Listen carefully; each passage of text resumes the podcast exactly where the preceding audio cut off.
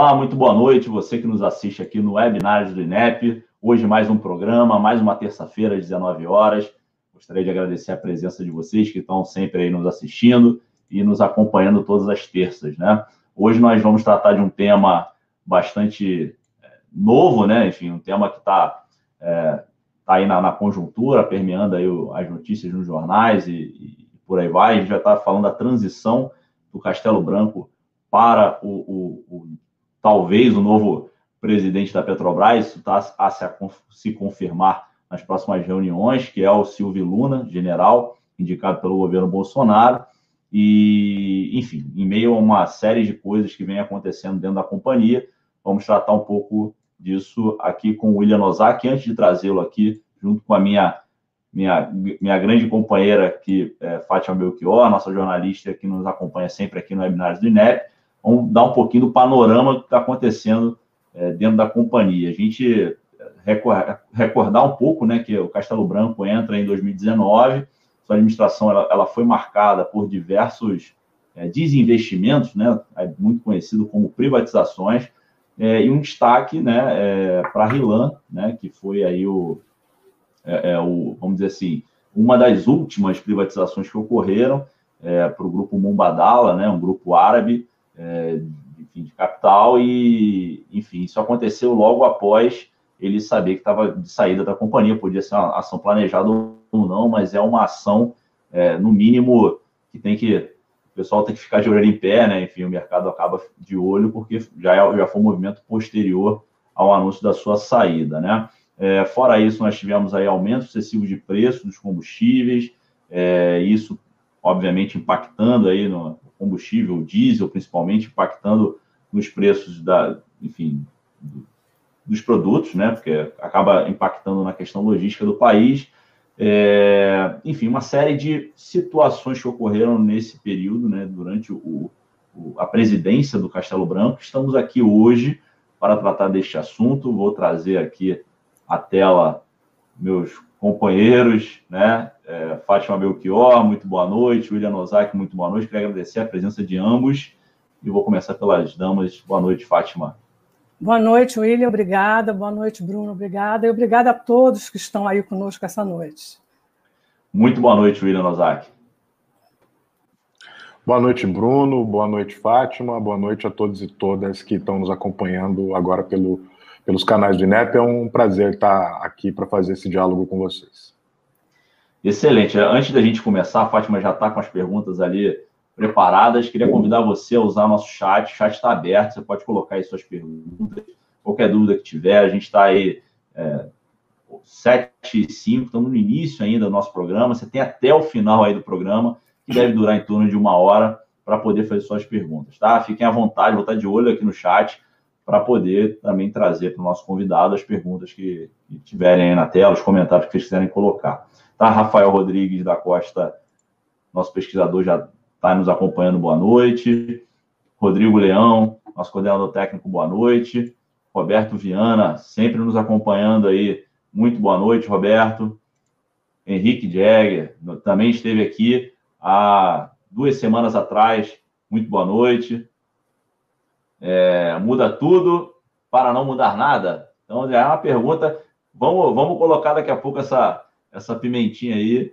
É, o Guilherme também, dando boa noite. Boa noite, pessoal. Então, fique à vontade também para colocar suas perguntas aí. O, William, o Henrique, desculpe, já colocou a sua. E Fátima, está contigo. Pois é, William, essa história toda de mudança na direção da Petrobras começou com a confusão dos preços do presidente Bolsonaro não, está agradar, não se agradar com a política do Castelo Branco. Queria que você contasse um pouquinho dessa história, só qual é a base dessa história da PPI, para a gente caminhar até o que pode ser a gestão do é, Silvio, Silvio Luna. Silvio Luna. Muito bem, Fátima.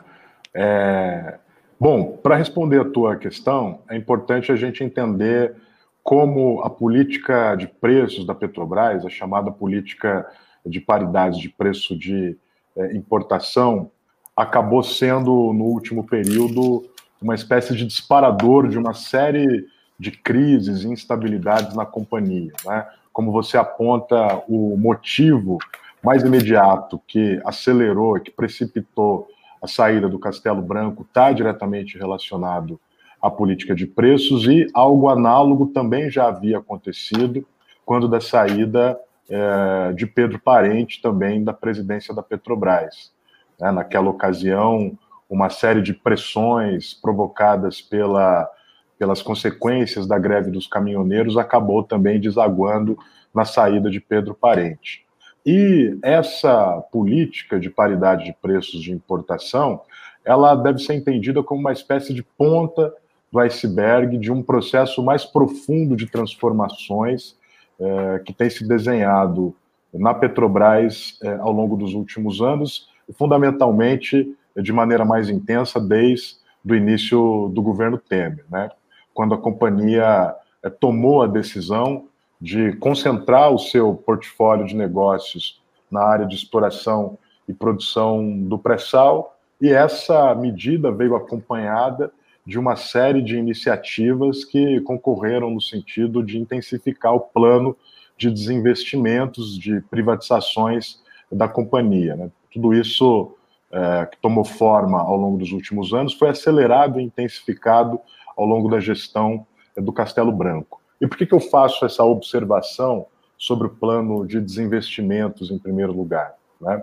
Porque a Petrobras ela tomou uma decisão, então, de se converter em uma empresa é, com atuação focalizada na área de exploração e produção do pré-sal, e para isso ela passou a desintegrar uma parte significativa das suas atividades de operação nos mais diversos segmentos. E uma decisão que teve início na gestão do Pedro Parente foi exatamente a de é, diminuir a atuação da Petrobras no segmento de refino. Essa decisão ela foi é, intensificada na gestão do Castelo Branco, quando, no atual plano de negócios, se tomou a decisão é, de vender é, oito das 13 refinarias que a Petrobras tem, algo em torno de metade da capacidade de processamento é, de refino nacional. E para que a decisão de privatização das refinarias pudesse se viabilizar, as gestões da Petrobras passaram a conduzir é, os ativos do refino de modo a deixá-los trabalhando com capacidade ociosa. Né? Cerca de 76,5% da capacidade de processamento de refino veio sendo é, utilizada ao longo dos últimos anos. E essa medida, Fátima, veio acompanhada de uma segunda medida também importante, que foi a abertura do mercado brasileiro para a entrada de um número cada vez mais intenso de importadores. Né?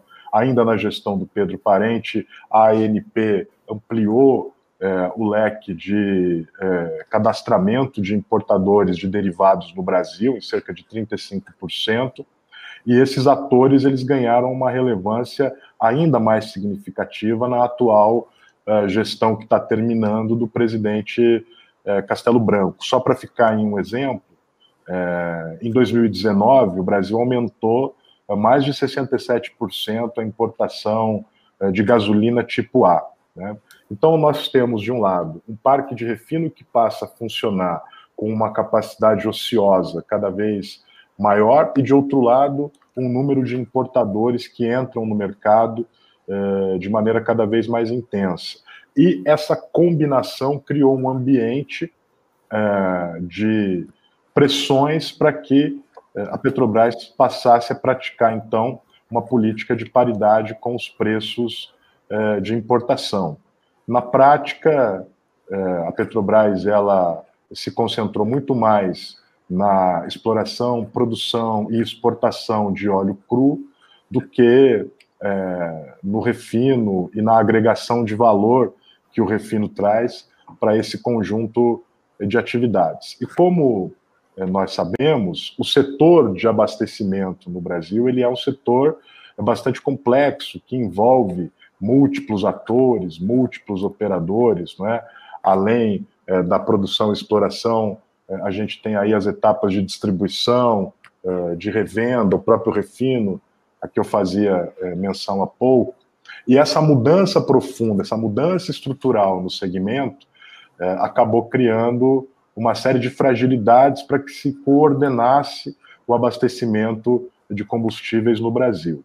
Além disso, esse conjunto de decisões tomadas em um ambiente marcado por intensas flutuações no preço do petróleo e tendências de alta, fez com que o preço eh, dos combustíveis eh, sofresse um reajuste sistemático e cada vez mais acelerado ao longo do último período. Né? Então, para vocês terem uma ideia, essa política que repassa imediatamente as flutuações do preço do barril do petróleo no mercado financeiro para a bomba do posto é, de gasolina, ela, é, antes é, da gestão do Castelo Branco, é, ela tinha uma periodicidade, uma frequência é, de, de, repasse, de reajustes de cerca de 18 dias é, para cada nova alteração no preço. E nas últimas semanas, nos últimos meses, é, o Castelo Branco intensificou essa frequência de repasses,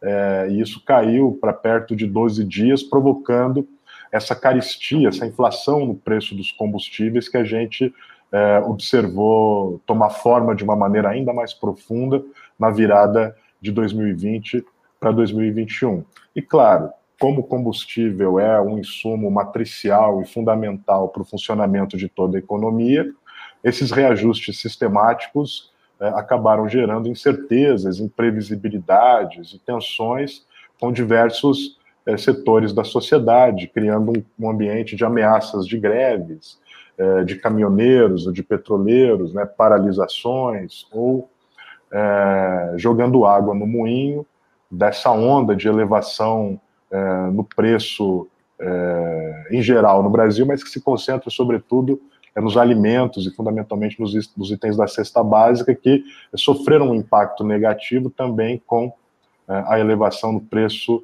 do botijão de gás. Então, esse conjunto de decisões construiu esse ambiente conflagrado por uma série de tensões, por uma série de descoordenações e por uma elevação contínua do preço, e, num certo sentido, isso trouxe é, ameaças para o interior da própria base que é, apoia é, o governo Bolsonaro e despertou aí uma série de desconfortos, uma série de é, problemas que acabaram desaguando, que acabaram redundando aí é, nesse, nessa destituição do Castelo Branco, tanto do cargo de membro do Conselho de Administração da companhia, quanto é, da sua presidência, encerrando esse, esse período aí de de pouco mais de dois anos, que vai de, desde o início de 2019, quando ele assume, até agora, abril de 2021. Então, o que esse caso nos mostra, Bruno, Fátima, é como essa política de preços e essa descoordenação no segmento de abastecimento, é, orientada por uma lógica é, de busca pela concorrência, de abertura do mercado em favor da iniciativa privada, acaba gerando uma série de tensões que desaguaram aí é, na demissão dos dois últimos mais longevos presidentes da Petrobras, Pedro Parente, agora isso se repete com o Castelo Branco. William, aproveitar, gente... Fátima, aproveitar aqui e dar boa noite aqui para os nossos, nossos participantes aqui, Beni Júnior, muito boa noite, Beni, boa, boa noite, Marcos Breda, Rony Barbosa, Isadora Coutinho, Ana Católico, Emanuel Menezes, Mahatma Santos, João Montenegro também foi nosso convidado Beleza. aqui há dois, dois programas atrás, Herculano Santos, Lívia Ferrari, o Alex Guilherme, Carla Ferreira, também nossa pesquisadora, João Feuchac, acho que é Feuchac, desculpe se eu pronunciei seu nome errado, João. É, João Carlos Penha e Rafael Rodrigues. Está contigo, Fátima. Então, William, criou-se todo um estresse na abertura de um caminho para as privatizações. Temos aí a Relan, que está no impasse, não se sabe hoje, é um caso de denúncias, é o que, que vai acontecer, mas de qualquer forma, eu acho que nunca é demais a gente falar um pouquinho de quanto é nefasta essa privatização de refinarias, outras tantas, e nesse momento de Relan. O que, que significa isso assim, de tão negativo? A gente já fez uma live sobre isso, mas atualizando um pouco, o que, que significa isso de tão negativo e foi um processo assim a toque de caixa nos últimos momentos da gestão do Castelo. Como é que você resume esse quadro assim de negatividade para a sociedade, para o Brasil, para o consumidor?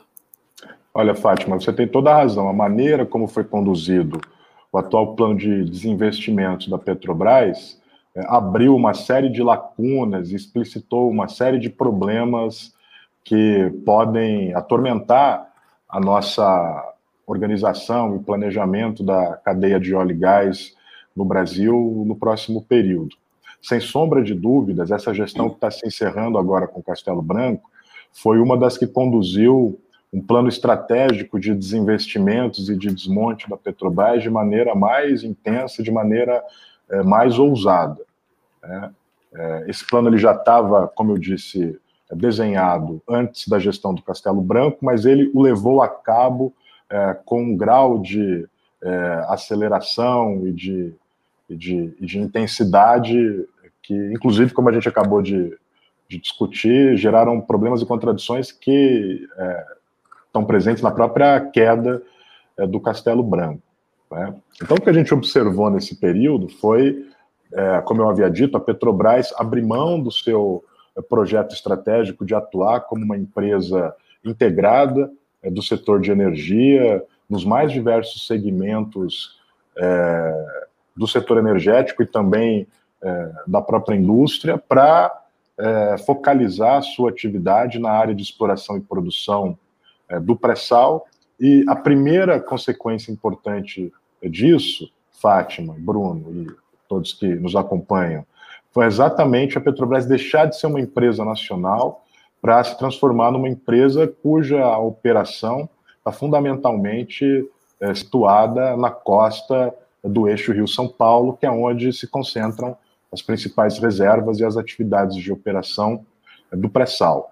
É, então, ao longo da gestão é, do Castelo Branco, a Petrobras, ela, é, na contramão, inclusive, daquilo que vem realizando algumas empresas petrolíferas internacionais, ela, nesse processo de privatizações, ela se afastou é, das energias renováveis com a venda da participação nos segmentos de biocombustíveis, por exemplo, a descapitalização da BS Bios, ou com a venda é, do conjunto das usinas eólicas do complexo de Mangue Seco, no Rio Grande do Norte, e com isso a empresa ela abre mão de participar de um esforço necessário para que a gente possa pensar no setor de eh, energia eh, no Brasil do futuro, que é o esforço eh, em favor da transição energética. Além disso, foi também na gestão do Castelo Branco que a empresa alienou o que restava da sua atuação na área de gás natural. Como a gente sabe, o gás natural é um ativo estratégico, porque ele comparativamente é menos poluente do que o petróleo, então ele é um elemento importante para se pensar é, na descarbonização da economia.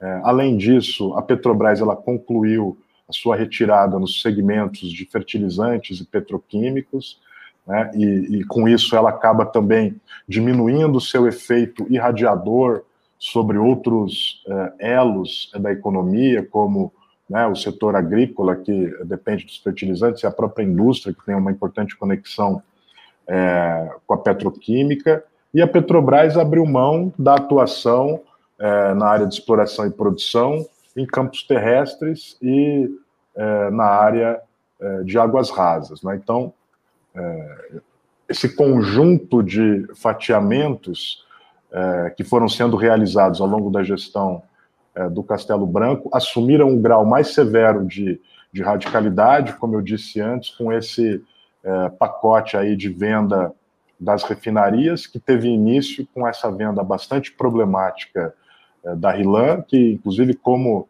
apontou aí um estudo realizado é, pelo INEP, que teve bastante repercussão é, nas últimas semanas, acabou sendo vendida por um valor bastante abaixo do preço de mercado, tudo isso em função dessa pressa desse desejo de conduzir de maneira mais, vamos dizer assim, ideológica do que é, pragmática esse plano de desinvestimentos. E, claro, os efeitos colaterais disso é, para o conjunto da economia são os mais diversos. Né? A Petrobras, quando ela decide deixar de realizar investimentos, é, isso significa uma falta de estímulo para segmentos importantes da indústria por onde ela irradia é, a sua atuação, né? A construção civil, a indústria naval, a engenharia pesada e tantos, tantos outros segmentos. Né? É, há algum tempo atrás, o INEP realizou um estudo de impactos que mostrava que é, o investimento da Petrobras de cerca de um bilhão é capaz de gerar mais de é, 1 bilhão e 200 milhões é, para o PIB. O investimento da Petrobras de 1 bilhão ele é capaz de gerar mais de 26 mil postos de trabalho diretos e indiretos em cadeias produtivas que estão orbitando ao redor do segmento de óleo e gás. Né? Então, esse desmonte é, ele significa uma redução dos investimentos com a subsequente diminuição é, do seu efeito multiplicador, do nível de empregos gerados, da capacidade de arrecadação do Estado, e, em última instância, isso é, perturba o desenvolvimento é, econômico, industrial e tecnológico do país. Né? A Petrobras, que já foi uma das empresas é, no mundo que mais investia em ciência, tecnologia e inovação, é, também ao longo da gestão do Castelo Branco viu é, os seus investimentos nessa área é, diminuir.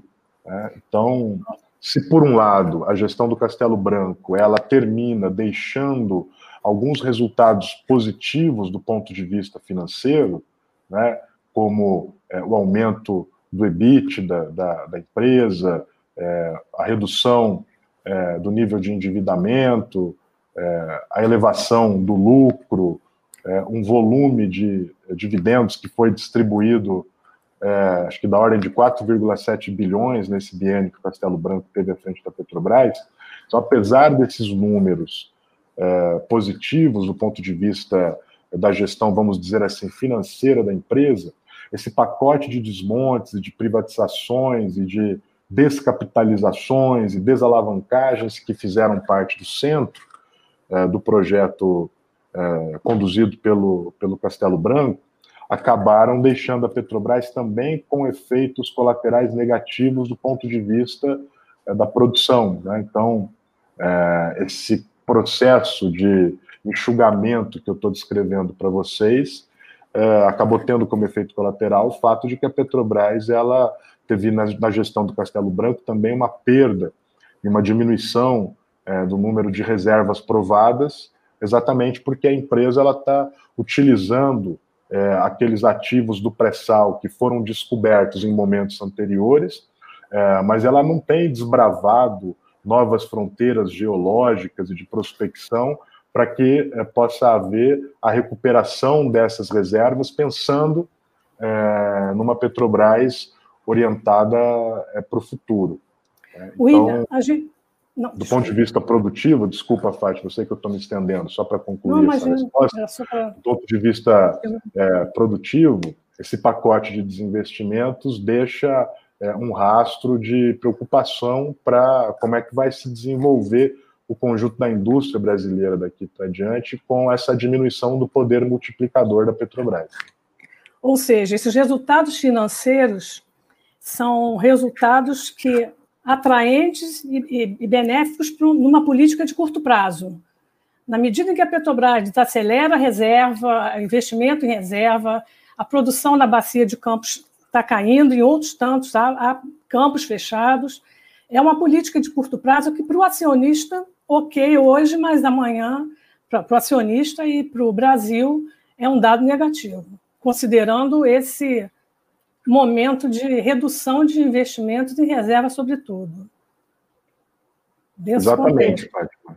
É, num certo sentido, o que a gente pode depreender desse, dessa tentativa de síntese que a gente está fazendo aqui sobre a gestão do Castelo Branco, nessa tentativa de balanço, é que ele é, conduziu é, a Petrobras a partir da lógica de uma empresa financeira com o objetivo de reduzir custos, reduzir endividamento e ampliar é, os lucros e a distribuição de dividendos para os seus acionistas. Não por acaso, é, ao longo de toda a gestão, o Castelo Branco contou muito ativamente com o apoio do mercado financeiro e dos acionistas minoritários, que, como você bem disse, é, aqueles, sobretudo, que estão preocupados com é, os ganhos imediatos e de curto prazo, que não têm um compromisso mais sólido e que não estão preocupados com o futuro e o médio e longo prazo da companhia, puderam é, se aproveitar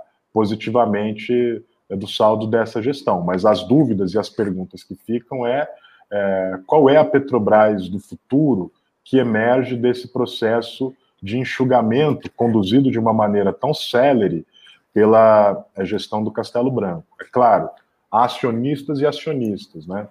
A Petrobras é uma empresa pública de capital aberto, então ela tem que lidar com essa sua dupla missão, tradicionalmente, que é, de um lado, maximizar ganho para os seus acionistas e, de outro lado, é, é, também maximizar ganhos para o conjunto da economia e da sociedade brasileira, garantindo autossuficiência em petróleo é, e derivados. Né? Então, é, o desafio das gestões da Petrobras, e isso aconteceu com o Castelo Branco, é exatamente lidar com esses dois pratos da balança. E no caso da gestão do Castelo Branco, me parece que houve um desequilíbrio, e o prato uh, dos acionistas minoritários e dos interesses curto-prazistas uh, passaram a pesar mais no modo como estava se dando uh, a condução da companhia. Né?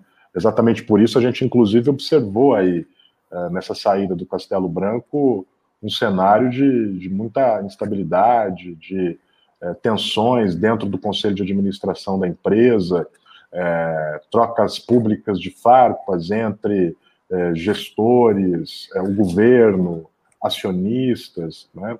Então, é, todo esse cenário, ele é, em última instância, resultado de uma empresa que é, diminuiu de tamanho, foi permeada por interesses internacionais e privados, e, é, nesse processo, atentou mais para maximização de valor aos acionistas de curto prazo do que para outras questões que são fundamentais para a sobrevivência e para é, a manutenção da empresa daqui para frente. Oi, Bruno. Vamos lá. É, bom, mais gente chegando aqui, algumas perguntas, alguns comentários. É, deixa eu tentar colocar alguns aqui, inclusive. O Roberto Viana coloca que as refinarias estão, estão posicionadas estrategicamente no Brasil e não competem regionalmente. Quebrar essa cadeia, mais a venda da BR, foi um erro estratégico, na minha opinião. É, vou colocando outros aqui, o William, depois a gente vai, vai comentando. É, querem transformá-la em uma, é, uma petroleira internacional para uma petroleira regional que exporta basicamente óleo bruto é, as perguntas eu estou deixando para o final, pessoal. Vocês que estão nos acompanhando podem colocar perguntas aqui. Eu só estou colocando inicialmente os aperitivos são os comentários iniciais. Depois a gente, o Jorge Araújo, ele comenta que não vamos permitir a destruição da maior empresa do Brasil, que vai ter luta. É, o Arthur até coloca Nozak é polido demais para descrever o desmantelamento completo da, da Petrobras, espinha dorsal da nossa engenharia e indústria. Eu vou colocar uma questão, William, que certamente não é, é o, o, foco dos estudos do INEP, mas eu acho que você, como cientista social, professor dessa área, eu acho que você pode é, passar um pouquinho do teu sentimento, já que você entende bastante de Petrobras. Como é que você está vendo esse quadro é, de grande quantidade de gente é, contraindo a Covid nas plataformas, nas unidades da Petrobras, e é, algumas mortes. Foram 80, parece que são 6 mil já que contraíram, 80 mortes. Como é que você vê isso? Embora não seja o foco de estudo do INEP, mas nesse contexto todo aí de desmonte, ainda tem esse agravante na história. Olha, Fátima, eu, eu como cidadão e como pesquisador que acompanha a Petrobras e o setor, eu vejo com muita preocupação a maneira como é, a Petrobras tem tratado o alastramento no número de contaminados e de mortos dentro do seu corpo de funcionários, sobretudo é, operacionais. Né? Então, você é, elencou aí alguns números que nos chamam a atenção, porque isso significa, né, com mais de 6 mil registros de contaminados, isso significa que mais de 10% do efetivo da Petrobras foi exposto e está é, lidando aí com, com, com, essa situação adversa. E, sobretudo, isso me chama a atenção, porque no balanço final da gestão do Castelo Branco, né, para voltar é, e para dialogar aqui com o nosso tema principal, é, uma das chamadas métricas de topo que é, têm sido anunciadas como exitosas na gestão é a diminuição né, da taxa de, de acidentes registrados. Né?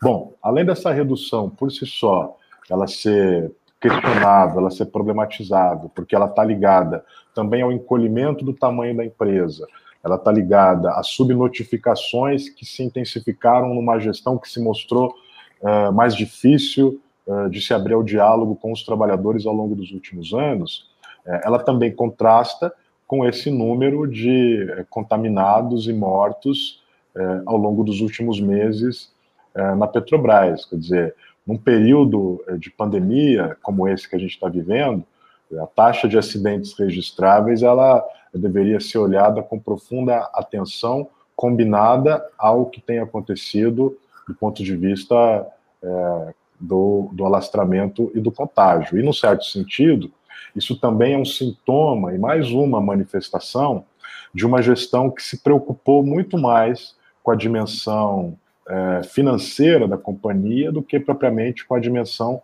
produtiva. Né? A lógica do financismo é que geriu a Petrobras e que a dirigiu ao longo do período do Castelo Branco mais do que a lógica do produtivismo. É, e isso é, se escancara nessa, nesses números que, no certo sentido, é, traduzem é, uma situação de alguma negligência e muita preocupação. Ok.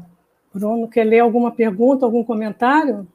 É, Para a gente passar a nossa aqui. segunda fase. Inclusive, antes de colocar a tela, estava aqui intertido, muitos comentários chegando. Você que está nos acompanhando pode colocar sua pergunta. Vamos tentar é, contemplar todas aqui né, colocar todas aqui para o William responder. De fato, essa questão do Covid é uma questão é, tanto conjuntural, né, como do ponto de vista operacional da empresa, muito complexo, né? A Petrobras ela tem uma operação offshore, né, que demanda aí é, cuidados muito além do que os, os normais com os trabalhadores.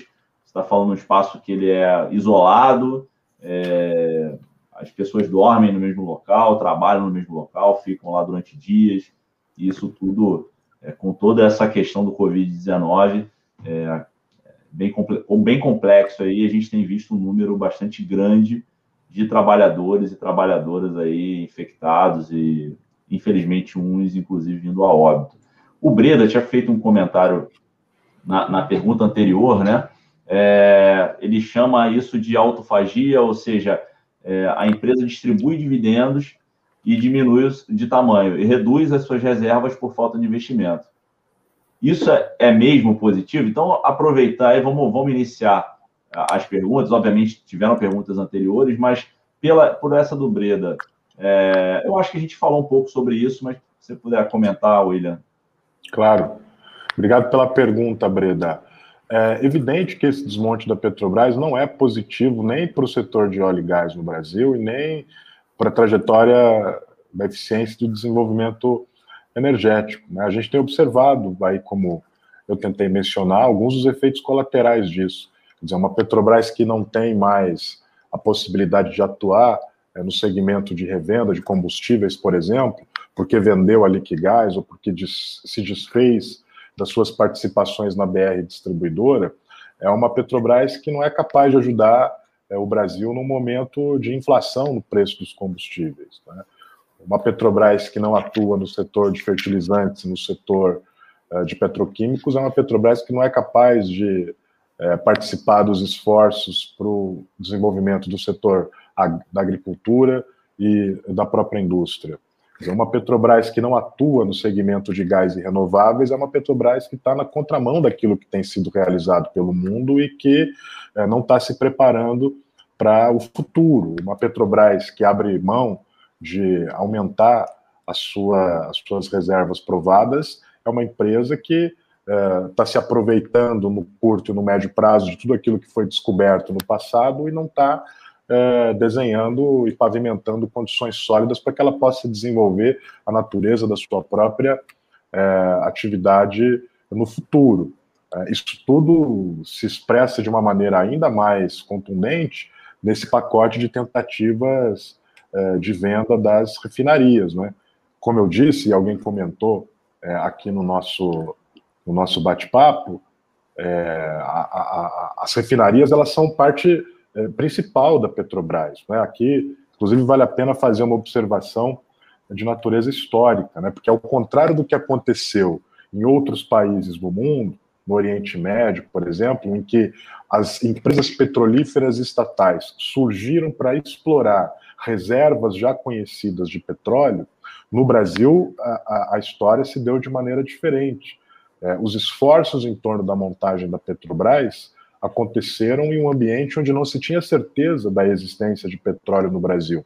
E, portanto, é, essa companhia ela teria a tarefa de desbravar é, novos horizontes, novas fronteiras, assumindo riscos é, e adiando retornos de uma maneira em que a iniciativa privada nunca aceitou fazer no Brasil. Né? Nós não teríamos entrado para a lista dos dez maiores players globais da geopolítica e do mundo empresarial do petróleo, é, por meio da descoberta do pré-sal, com esse modelo de gestão que se instalou na Petrobras ao longo dos últimos anos e que se acelerou particularmente na gestão do Castelo Branco. E o resultado é exatamente esse cenário de incertezas que a gente observa e que se revela, como a gente tem dito no INEP, na, na, na inflação dos combustíveis e nessa caristia é, que é provocada por todos esses aumentos. Né?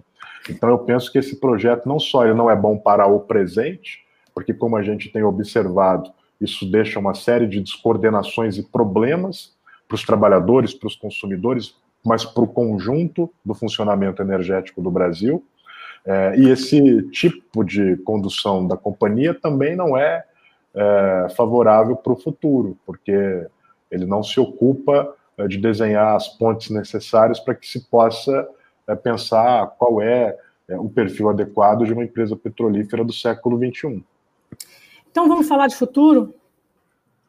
É... Já estava já tava com o dedo aqui no gatilho para parar mais uma pergunta. Mas vamos falar de futuro. Ah, não, faça, por favor. Faça. Não, vamos lá, vamos lá. Eu vou. Estou segurando aqui, tem algumas aqui que tem relação, mas é importante, eu acho que o futuro vai dar uma. Deixa eu até mudar nosso, nosso layout aqui para ficar mais mais agradável aí para o público. É, o conselho. É, fica à vontade, Fátima. O conselho foi eleito ontem. O nome do Silvio Luna foi aprovado. Pode ser que ocorra alguma mudança em função de decisão de um minoritário, mas vamos partir do princípio de que esse é o conselho e é o, é o Silvio Luna que vem. É, como é que você está vendo esse conselho? Que perfil esse conselho tem? É um perfil pragmático? É um perfil de técnicos? É um perfil que tem três militares? Que, que perfil é esse que pode é, mudar ou não mudar a Petrobras ou equilibrar? Como é que você está vendo isso? Falando um pouquinho de cada dessas coisas. Olha, Fátima, a gente acompanhou com atenção esse conjunto de discussões que aconteceu é, desde o anúncio da saída do Castelo Branco e é, acompanhada da renúncia de uma série de conselheiros, das tensões entre é, acionista controlador e acionistas minoritários, é, desde o início. Né? E desde o início esse processo foi marcado é, por muitos conflitos. Acho que para a gente entender um pouco para onde pode caminhar essa Petrobras que está passando por uma alteração agora, é importante a gente levar em consideração o que aconteceu nessa turbulência é, na troca do Conselho de Administração e na troca da, da presidência da, da, Petrobras. Né? Porque o que se explicitou nesse processo, é, no certo sentido, foi é, o conjunto das descoordenações instaladas no Brasil a partir das decisões, como eu disse antes, da política de privatização do refino, da entrada de importadores e da, manutenção da política de paridade de preços de importação. Tudo isso transformou o segmento uh, de abastecimento e a indústria de petróleo ao redor da Petrobras num ambiente conflagrado.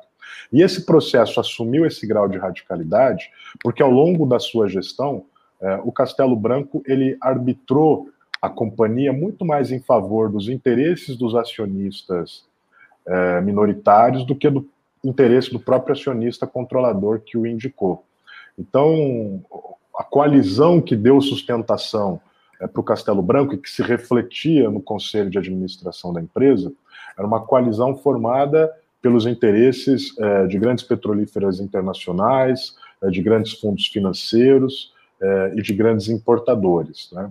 E isso criou um conjunto de dificuldades e um conjunto de saias justas para que o governo pudesse enfrentar é, as tensões em torno da disputa sobre abastecimento e preço é, dos combustíveis. E o que aconteceu foi que se explicitou nesse processo é, uma tensão, uma cisão, uma fissura, como é, eu tenho dito, junto com é, o Rodrigo Leão, meu colega do INEP, que a gente né, publicou alguns artigos sobre é, isso nas últimas semanas. Né?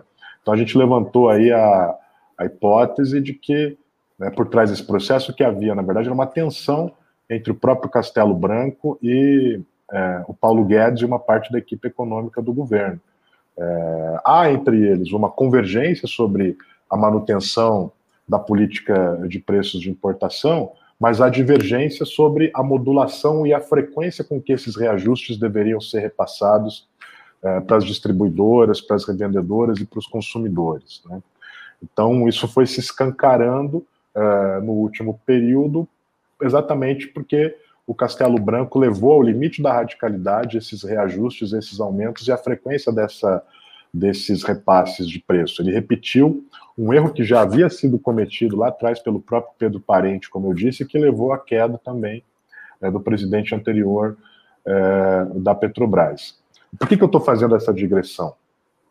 Porque, num certo sentido, essas disputas em torno do Conselho de Administração da, da Petrobras atualmente, elas parecem sinalizar uma movimentação do acionista controlador, né, do governo, é, tentando novamente tomar as rédeas é, dos rumos da Petrobras, né, porque durante a gestão do Castelo Branco, a autonomia relativa dele próprio como presidente e dos acionistas é, que o apoiavam foi muito grande. Né? Então, essa turbulência ela acabou levando a uma, a uma recomposição no Conselho de Administração. Ele tem um perfil é, pelo que a gente está acompanhando, é, de gestores cuja trajetória é menos ligada ao mercado financeiro e mais ligada à indústria de petróleo. Ele tem é, menos representantes das petrolíferas é, internacionais, é, mas isso de forma alguma significa que o governo vai fazer um giro pró-Estado ou vai dar algum cavalo de pau contra as orientações para mercado que ele conduziu até aqui.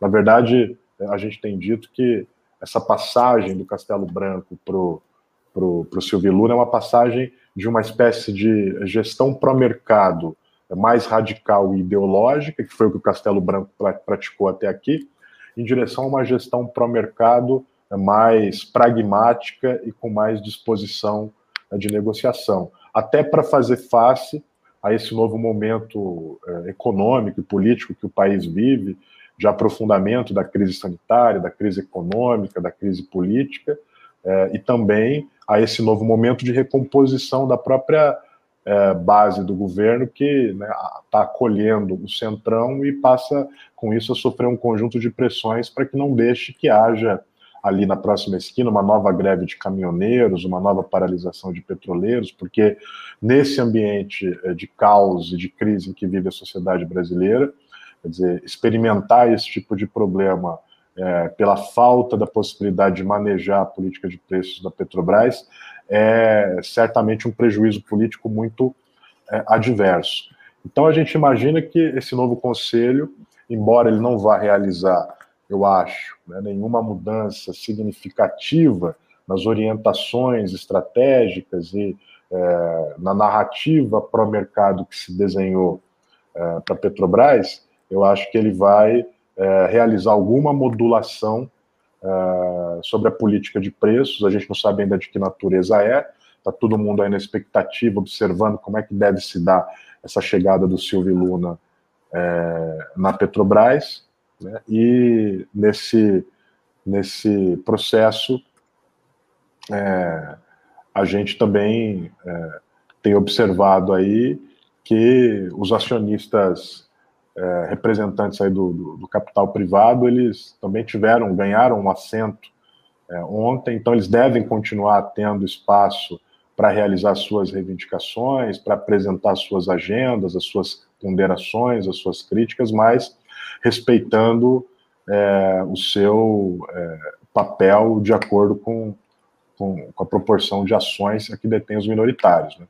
Então, nesse sentido, parece que está havendo uma correção de rota aí nos rumos é, da Petrobras para que ela possa ser mais aderente aos interesses do, do acionista é, majoritário. E, claro, o fato é, do general Silvio Luna ser é, um general, ser um militar, é, também abre aí um conjunto de questões sobre a presença é, da farda né, na, na, Petrobras. Né?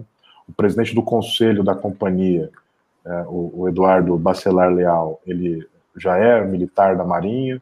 Há ainda na composição do conselho a presença também de um conselheiro que é oriundo das Forças Armadas, né, o Rui Fleischer, e agora, é, com a chegada é, do Lune Silva, a gente tem aí a presença de mais um general. Isso não deve significar nenhuma mudança, como eu disse, pró-Estado, nenhum rompante nacionalista, porque a natureza das Forças Armadas e do apoio que ela é, oferta ao governo hoje é de outra natureza, é de outra ordem.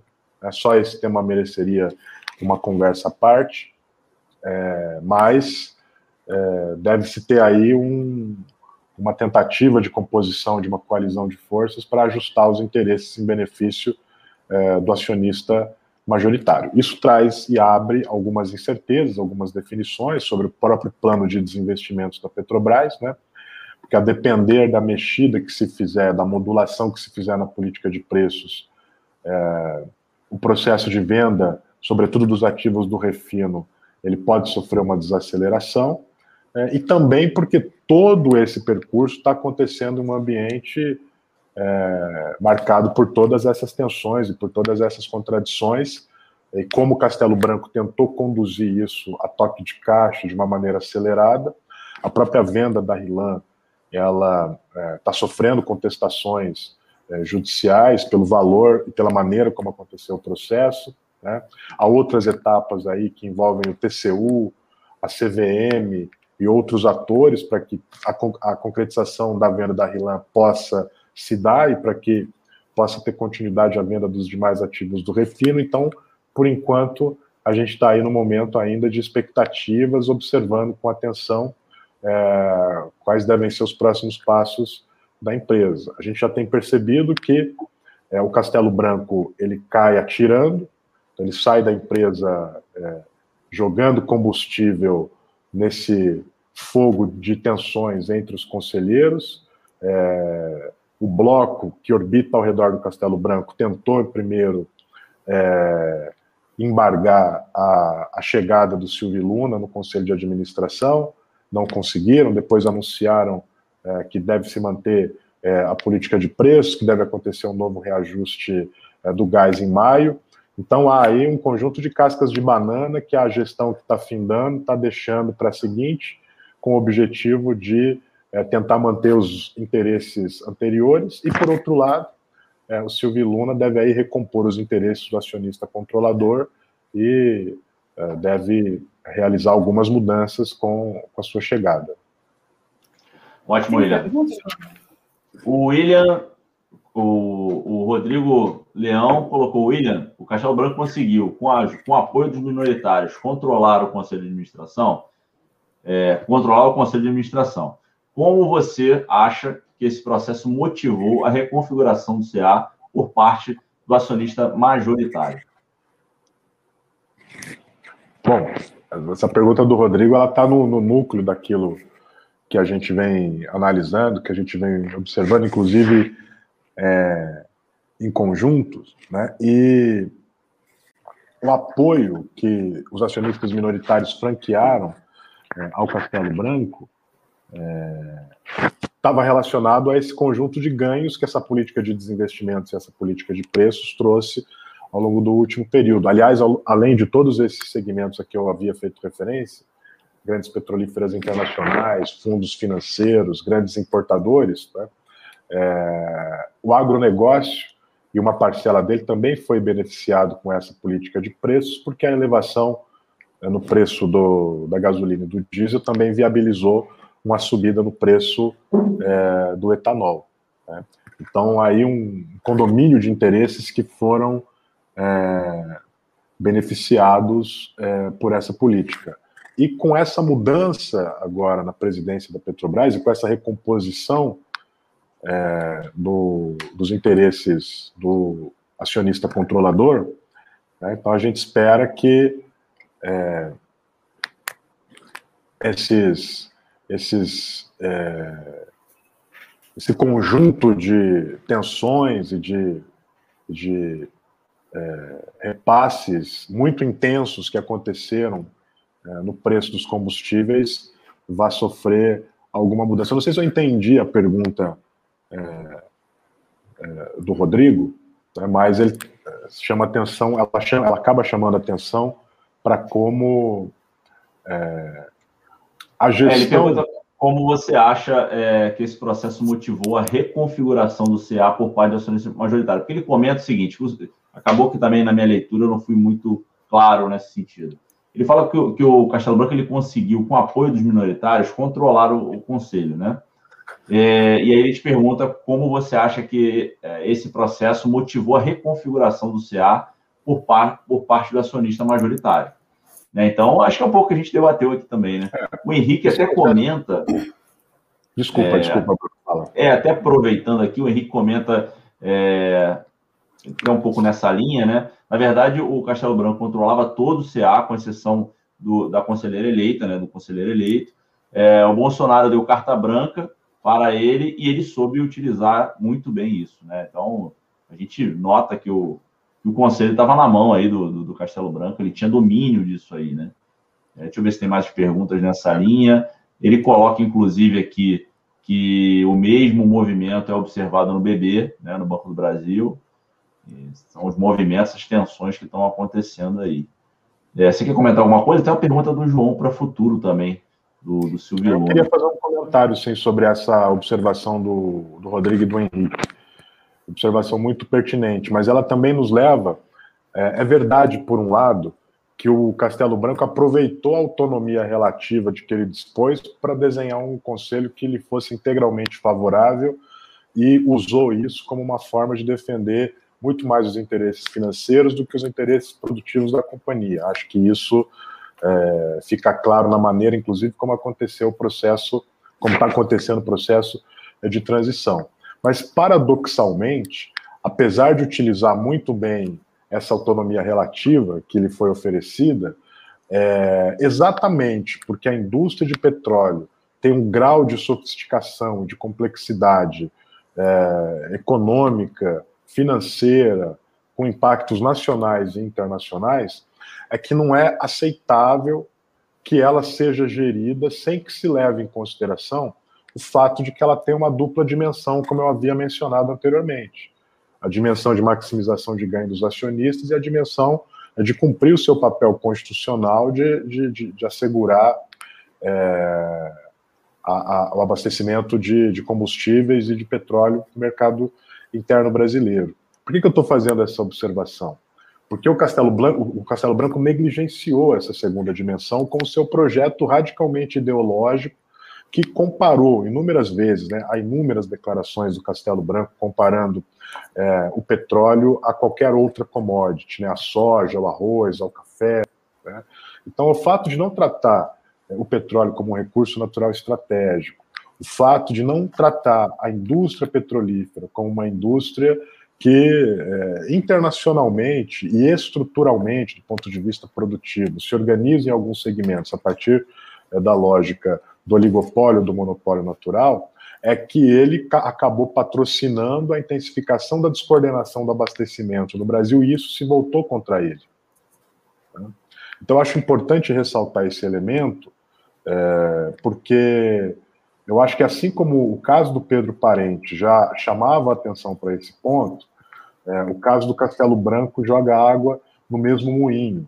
Né? Qual moinho? Né? O de que a Petrobras ela não pode é, ser gerida como se ela fosse única e exclusivamente uma empresa é, do mercado. Assim como ela também não pode ser gerida como se ela fosse só uma empresa que responde aos interesses do Estado. Ao longo da história da Petrobras, todos aqueles que deixaram de é, gerir adequadamente esses dois pratos da balança, de alguma maneira experimentaram o declínio e a queda. Tanto aqueles que tentaram forçar demais o lado pró-estatal da Petrobras, quanto aqueles que tentaram forçar demais o lado pró-mercado da Petrobras, que foi o que o Castelo Branco fez até aqui. Aliás, vocês me permitem avançar no comentário, isso inclusive, né, é, é, essa complexidade inclusive deve ser levada em conta é, para que a gente não caia em armadilhas é, do tipo, bom, agora com a presença de mais militares, a Petrobras tende a ser mais nacionalista, mais estatista. Né? Quer dizer, a história da Petrobras ela não comporta dualismo, simplificações que tentam analisar a empresa, ora como se fosse uma questão só de Estado, ora como se fosse só uma questão de mercado. Nós já tivemos na história do setor de petróleo no Brasil eh, generais militares que foram contra o monopólio do petróleo, como, por exemplo, foi o caso do Juarez Távora, lá no início do processo de discussão da própria formação da Petrobras. Né? Tem um intenso debate entre o general Juarez Távora e o general Horta Barbosa. Juarez Távora contra o monopólio do petróleo, contra a construção de uma empresa estatal, Horta Barbosa a favor. Mais recentemente, né, no governo Collor, né, tem um coronel que dirigiu a Petrobras, né, o coronel Osiris Silva, e apesar de ser um coronel, ele também defendeu é, medidas de privatização da companhia, se recusou a expandir o plano de refino. E do mesmo modo, nós tivemos civis de governos liberais que tomaram atitudes pró-Estado e de governos não liberais que tomaram atitudes pró-mercados. Então, o grau de complexidade, o grau de sofisticação da cadeia de óleo e gás da Petrobras não comporta esse tipo de esquematismo, esse tipo de simplificação. E é importante levar isso em consideração para a gente, de saída, não cometer equívocos e antecipar é, tendências para a gestão do Silva e Luna que não estão dadas e que não são justificáveis pela trajetória histórica da empresa.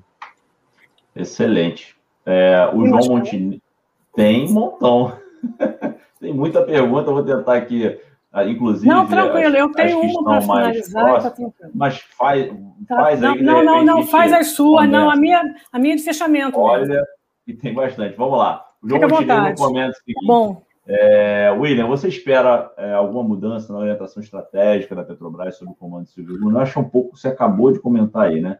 É, caso ele venha ser confirmado como presidente, alguma coisa assim que você acredita que vai mudar muito claramente, uma coisa que, assim, deve, não deve ficar como o Castelo Branco conduzia? Olha, eu acho que todos nós que, que, que, que estamos acompanhando esse processo estão olhando para atenção, com atenção e com expectativa sobre como é que vai se dar esse início da gestão do Silvio Luna. É, como eu havia dito, eu não acho que vai acontecer nenhuma mudança de orientação estratégica. Eu acho que o governo vai continuar defendendo a Petrobras enxuta, a Petrobras focalizada no pré-sal, a Petrobras atuando de maneira regional e uma Petrobras que está mais preocupada com as questões é, da gestão dos custos e da dívida do que com a gestão do investimento. É, no entanto, quando a gente observa, por exemplo, a trajetória do, do general Silvio Luna à frente de Itaipu binacional, é, tem alguns elementos que chamam atenção, que merecem destaque. Ele definiu na sua, na sua gestão de Itaipu um tripé é, de, de, de elementos norteadores da sua gestão um tripé absolutamente aderente ao discurso e ao ideário neoliberal. Então, ele defende né, o, o, corte de custos, a transparência e a austeridade é, fiscal como metas de gestão. No discurso, o curioso é que quando a gente olha para como se deu a gestão dele na, na hidrelétrica, é, ele executou alguns pacotes de investimentos até significativos para a história de Itaipu. Avançou na construção é, da ponte Brasil-Paraguai, avançou em investimentos no aeroporto é, lá na região do oeste do, do, do, Paraná, realizou investimentos no entorno da hidrelétrica e se mostrou um general mais aberto ao diálogo do que foi o Castelo Branco até aqui. Né?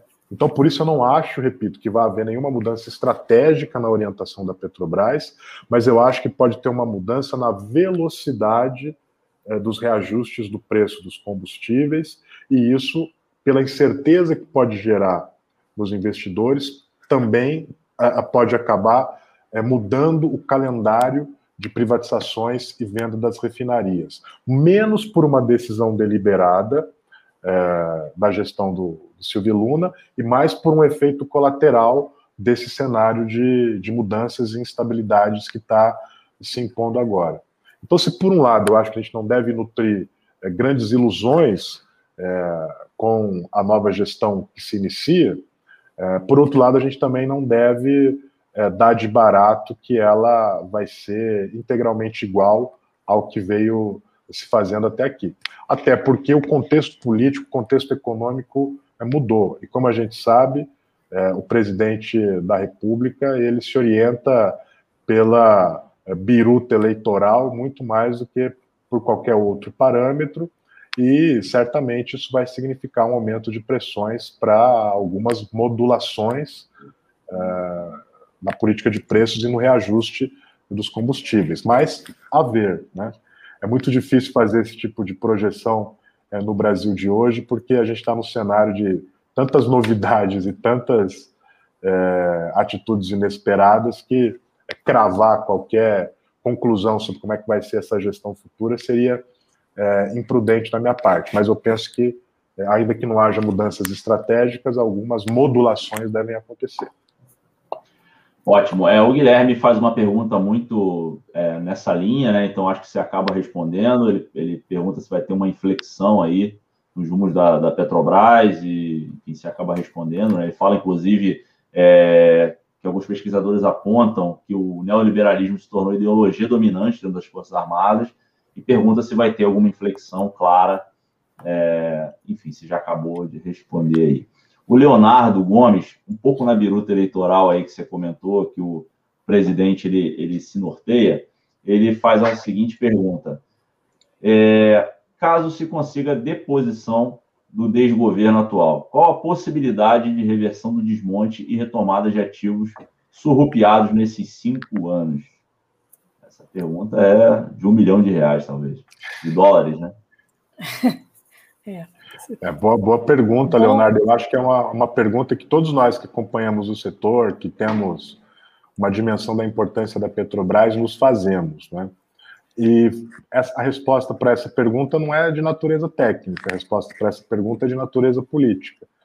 Né? Quer dizer, a possibilidade de se reverter é, o quadro de privatizações, seja revisando contratos que já foram feitos, ou seja por meio é, do referendo revogatório, que é um caminho também apontado por alguns, é, depende muito é, da correlação de forças que vai se dar no próximo período, depende muito da capacidade de se construir uma coesão em torno é, da ideia de que a Petrobras é importante para o Brasil e de que ela precisa voltar a atuar é, como uma empresa integrada.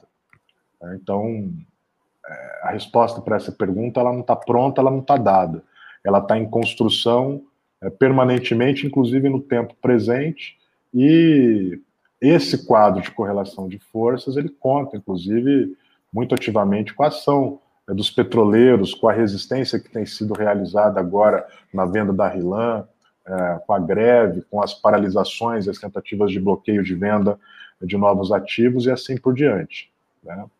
É, agora, olhando friamente para o quadro político que está posto no Brasil hoje, ao que tudo indica, é, a saída do Bolsonaro ela vai depender de uma ampla coalizão de forças, de uma ampla congregação é, de forças políticas para que a gente possa redesenhar o futuro do Brasil. Né? E nessa, nessa ampla correlação de forças políticas, o primeiro exercício que é, nós temos que fazer é o de convencer aqueles que, inclusive, estão próximos do campo progressista de que é, a reversão das privatizações é uma medida importante. Mas isso não está dado, Né? E, repito, isso vai depender do jogo político que está sendo jogado desde agora.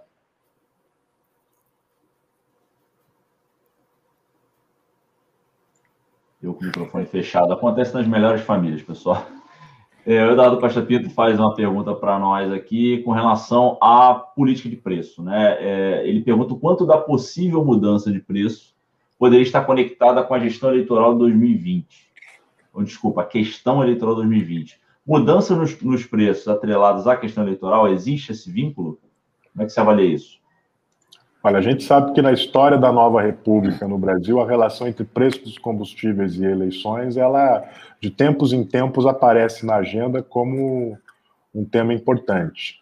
Então, considerando que o Bolsonaro funciona orientado não pela lógica de construção de qualquer projeto nacional para o conjunto do Brasil, mas é, buscando manter a sua base mobilizada, o seu apoio coeso, para que ele possa ter condições reais de disputar eleitoralmente. Então, não tenho dúvidas que, que do ponto de vista do é, Bolsonaro, é, essa mudança na direção da Petrobras tem é, o receio de que, no meio desse cenário já marcado por tantos problemas, é, houvesse uma nova greve de caminhoneiros, de petroleiros ou algum novo é, distúrbio social provocado pela elevação do preço dos combustíveis. Então, eu acho, inclusive, que por causa disso, dependendo de como se der a evolução desse cenário uh, da aprovação do governo, da sua popularidade, ele pode fazer mais ou menos pressão sobre uh, o, o Silvio Luna para fazer modificações na política de preços. Né?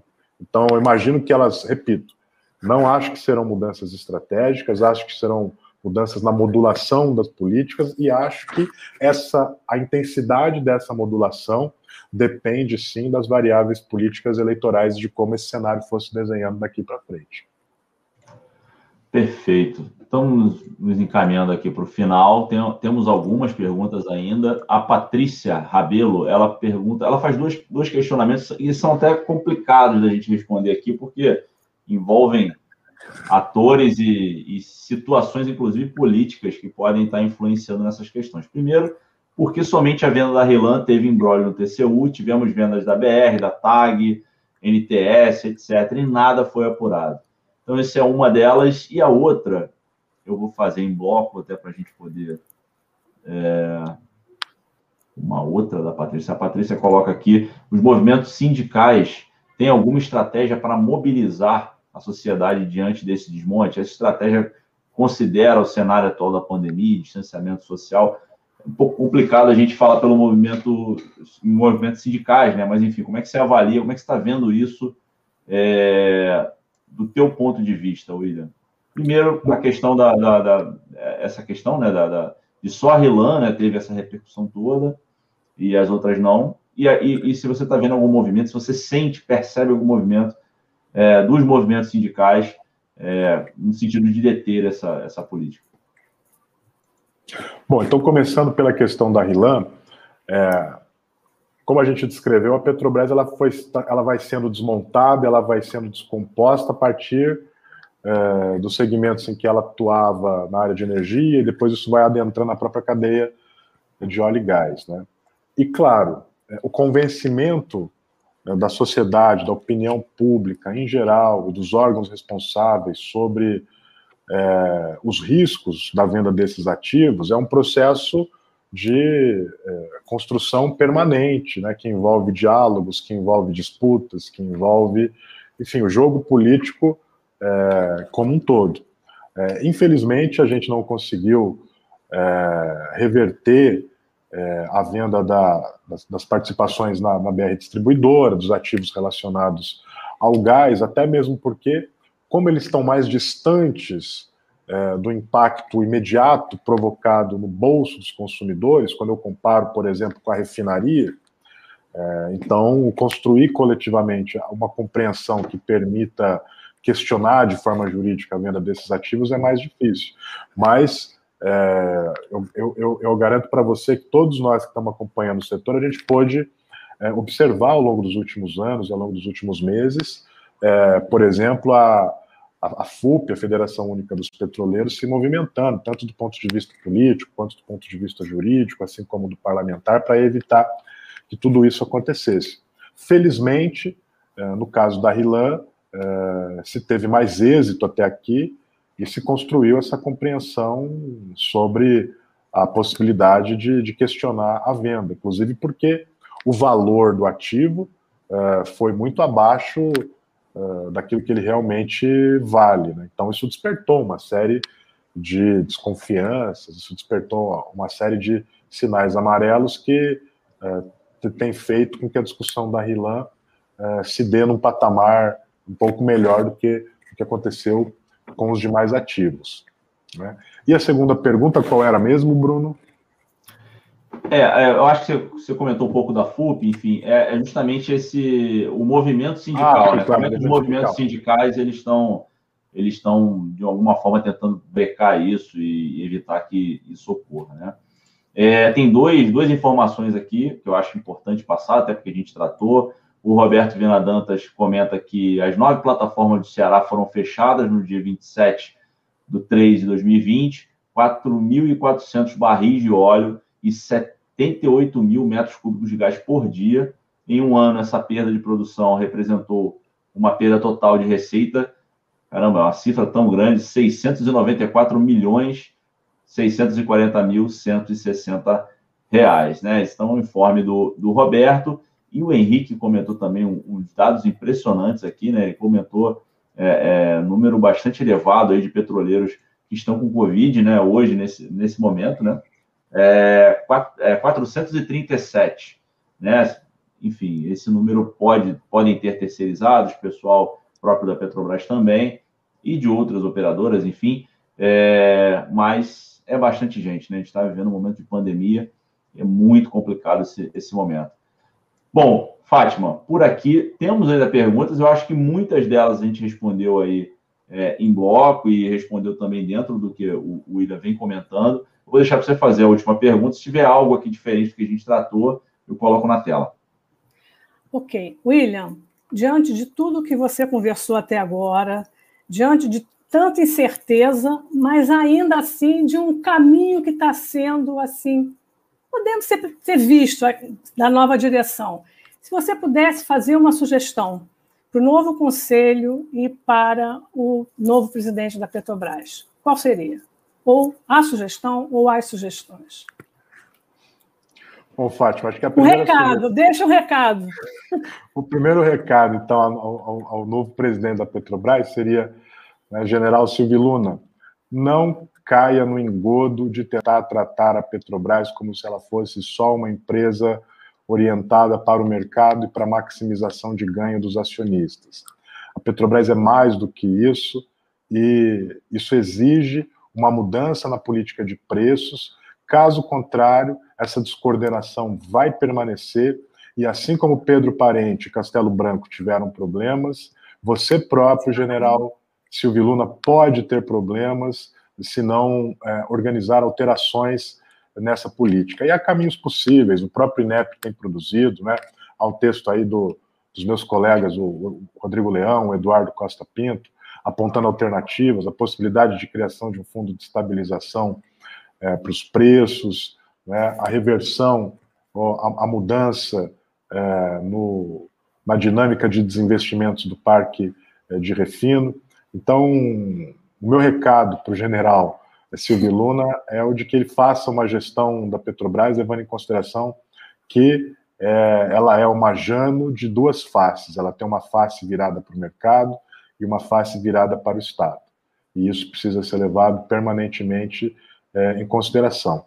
E além disso, claro, o que a gente sempre espera é que a Petrobras não seja tratada de maneira pequenada como uma empresa regional, como uma empresa só é, furadora e produtora de óleo cru, o nosso desejo é de que a Petrobras seja uma empresa é, integrada, uma empresa é, portadora de futuro, olhando para a transição energética, olhando para os renováveis e aproveitando da melhor maneira os recursos do pré-sal, a renda petroleira oriunda dos recursos do pré-sal, o gás associado, é, produzido tão intensamente pela Petrobras, porque, sem sombra de dúvida, Todos esses ativos são fundamentais para o desenvolvimento econômico, industrial e tecnológico eh, do Brasil. E, por fim, é, eu deixo aqui o meu desejo de que o general Silvio Luna é, seja mais aberto é, ao diálogo e seja menos radical nas suas posições ideológicas, como foi até aqui é, o Castelo Branco. Né? E sempre com a expectativa de que é, a gente possa manter aí uma Petrobras ativa, vibrante, resiliente e desbravando novas fronteiras, que foi é, assim que a companhia se construiu até aqui. Obrigada. Excelente. Excelente. Muito bom. Aí, Bruno?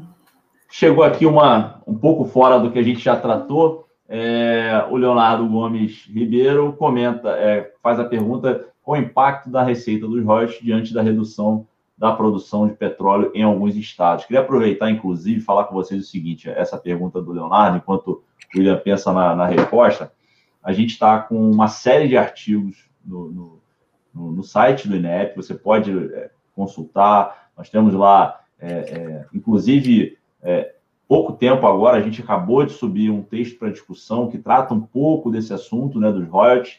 É, a Carla Ferreira, nossa, nossa pai da, na nossa mãe da matéria, né? Ou seja, a pessoa que se debruça muito em cima disso e vê todos os impactos socioeconômicos é, dessa indústria. É, aproveitar para propagandear aqui, William e, e, e Fátima, do, do nossos conteúdos. A gente tem muito conteúdo lá, não é só aqui. Inclusive, pedir para vocês aqui uma coisa que sempre o Eduardo Costa Pinto, que faz a pergunta aqui com a gente, esteve aqui com a gente, sempre nos pede.